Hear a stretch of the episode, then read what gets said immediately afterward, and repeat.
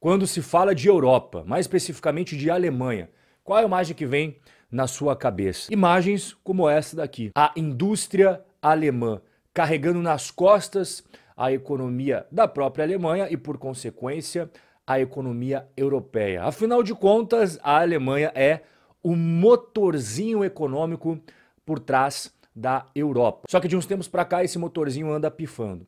E se você já está batendo um papo aqui comigo já faz algum tempo, você vai lembrar de dois bate-papos que nós tivemos. O primeiro há exatos um ano atrás e o outro mais recente aí em finalzinho de março de 2023, mostrando sobre esse colapso do sistema econômico alemão dependente da sua indústria. O primeiro alerta em setembro do ano passado, outro alerta em março de 2023. Pois bem, alguns meses depois, a grande mídia começou a trazer isso. Maio deste ano, Alemanha, motor econômico da Europa começa a falhar. Recessão na Alemanha. O que está acontecendo no país que é o motor econômico da Europa? Em junho deste ano, a Alemanha está arrastando economia da Europa. Um mês depois, Alemanha, antes o motor da Europa, perde força e tem dificuldades para crescer. Finalzinho de agosto, a Alemanha voltou a ser o doente da Europa. Economia alemã está em um momento de grande dificuldade e não há melhora à vista.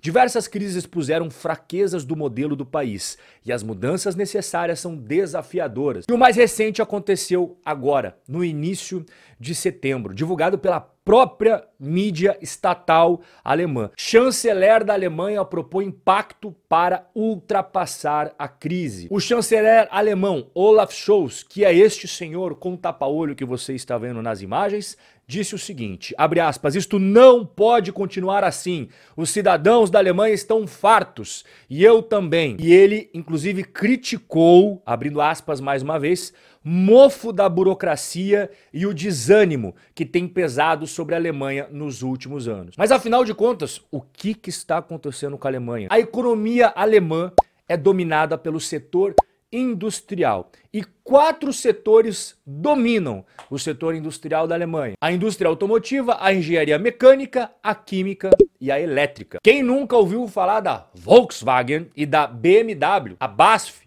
a maior empresa química do mundo, e também a Siemens, de parte elétrica. Só o setor de engenharia mecânica na Alemanha emprega 1 milhão e 100 mil funcionários. Só que a economia alemã, que é puxada por todos esses segmentos que eu acabei de explicar para você está atravessando por um período muito difícil. A grande dependência do setor industrial, que antes era orgulho e motivo de sorriso de orelha a orelha para os alemães, agora virou uma tremenda dor de cabeça. Mundialmente conhecido, o setor industrial alemão, ele não vende apenas para o mercado interno. Na verdade, o que mais é apetitoso, o filé mignon, são as exportações para outros países que não têm a mesma capacidade industrial alemã. Só que desde que teve um negócio chamado C19, muitos países adotaram estratégias voltadas para defender a sua própria indústria nacional protegendo contra indústrias como a alemã. Nas crises econômicas passadas, e a Alemanha não vai achando que nunca teve crise, não, pelo contrário, tem um histórico repleto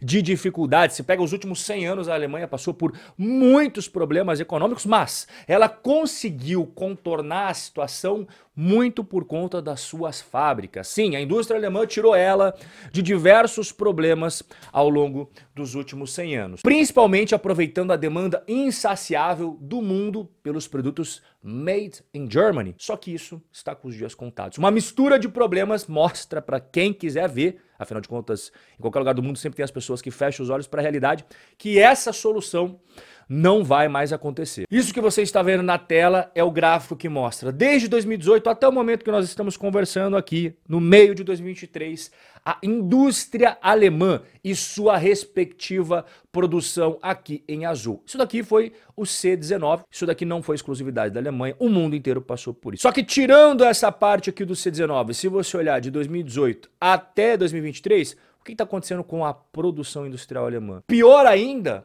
é o gráfico em vermelho que mostra aquelas indústrias que são intensivas em energia, aquela indústria super pesada que consome muita energia na Alemanha. O que, que explica isso? Bom, são uma série de fatores. Primeiro, o aumento dos preços de energia tornou a produção de bens muito mais cara. Principalmente para aquela indústria que é intensiva em energia. Junto com isso, a inflação que pegou o mundo inteiro de calças curtas e prejudicou as economias do mundo inteiro, não foi diferente na Alemanha, e o aumento das taxas de juros. Estados Unidos e Europa estavam já acostumados a viver num mundo de taxa de juros quase zero. Não é mais o cenário. Muitos países, como eu falei agora há pouco, adotaram medidas de proteção à sua indústria nacional, e aqueles que não adotaram essas medidas, os consumidores, sejam eles pessoas físicas ou pessoas jurídicas, não têm mais capacidade como tinham no passado de comprar os produtos alemães. Rob, mas a questão da Ucrânia e da Rússia, que como consequência a Alemanha se posicionou ao lado da Ucrânia, e aí, como resposta a esse posicionamento, a Rússia fechou o gás natural não é uma das causas desse problema da Alemanha? Sim, as indústrias que utilizavam muita energia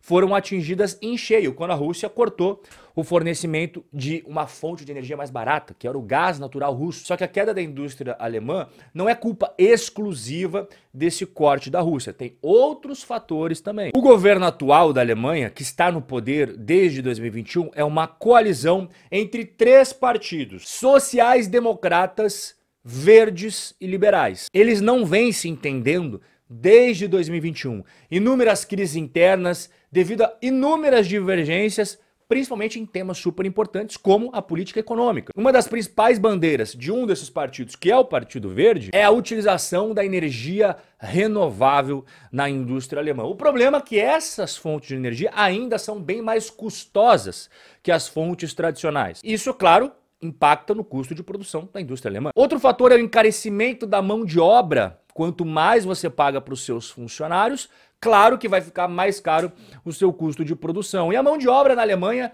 ela não é barata. E além disso, ela também é escassa. Está cada vez mais difícil você encontrar alemães que são capacitados para exercer certas funções dentro da indústria alemã. Isso se soma ao custo de produção, portanto, torna cada vez mais caro os bens da Alemanha, fazendo com que a competitividade deles mundo afora se torne cada vez menor. E a demanda pelos produtos alemães tanto fora quanto dentro da Alemanha, está caindo. E como a Alemanha e os cidadãos alemães dependem muito da indústria, o efeito é cascata. Em tempos de demanda global fraca, a Alemanha simplesmente não é competitiva. Qual que é o problema disso para os cidadãos da Alemanha especificamente falando? O problema enfrentado no setor industrial alemão afeta diretamente as famílias alemãs. As fábricas na Alemanha empregam 8 milhões e 100 mil alemães, ou seja, 10% da população da Alemanha. É uma fatia maior do que qualquer outro país desenvolvido. Por exemplo,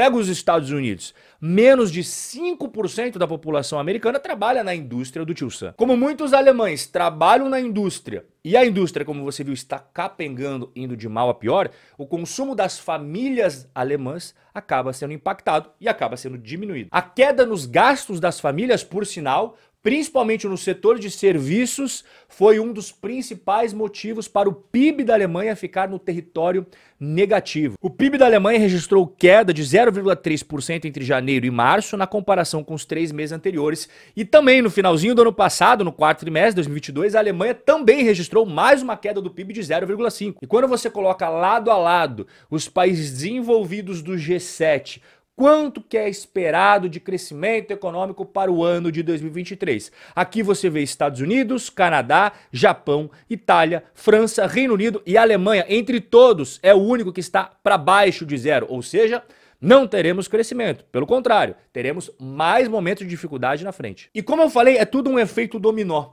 porque o setor imobiliário alemão também está sob forte risco de entrar num colapso e os sinais já são evidentes. Saiu no Financial Times no começo desse mês de setembro. Empresas alemãs pedem ajuda para a indústria de construção atingida pela crise. Aumento da taxa de juros, escassez de mão de obra e inflação levaram inúmeras construtoras à bancarrota, à falência. A Alemanha, que por anos passou por um boom imobiliário que chamou a atenção, agora vê o fim também da valorização expressiva dos seus imóveis. Estamos no final de um boom imobiliário de 10 a 15 anos. Agora, todos os dias, uma empresa do setor imobiliário vai à falência. A indústria é muito importante para o PIB da Alemanha e a construção também. Ela, especificamente falando, representa 12% do PIB alemão e ela emprega quase um milhão de alemães. Os dois são pilares fundamentais da economia alemã, a indústria e a construção. Mas elas, como você viu, estão passando por um momento delicadíssimo. Tudo isso somado são os problemas que a Alemanha tem que enfrentar para tentar sair do buraco. Só que eles não terminam por aí. Além da crise econômica, a Alemanha também vive uma crise política por causa daqueles três partidos que eu acabei de falar para você. Lembra? Sociais, democratas, verdes e liberais, eles não estão se entendendo e eles têm divergências em inúmeros aspectos que vão desde questão cultural, passando por questão de como gerir politicamente a Alemanha, até, é claro, em questões como a economia alemã. Vamos acompanhar de perto para ver se o motor econômico da Europa apenas deu uma pifadinha, mas voltou a funcionar ou se esse motor está definitivamente com os dias contados.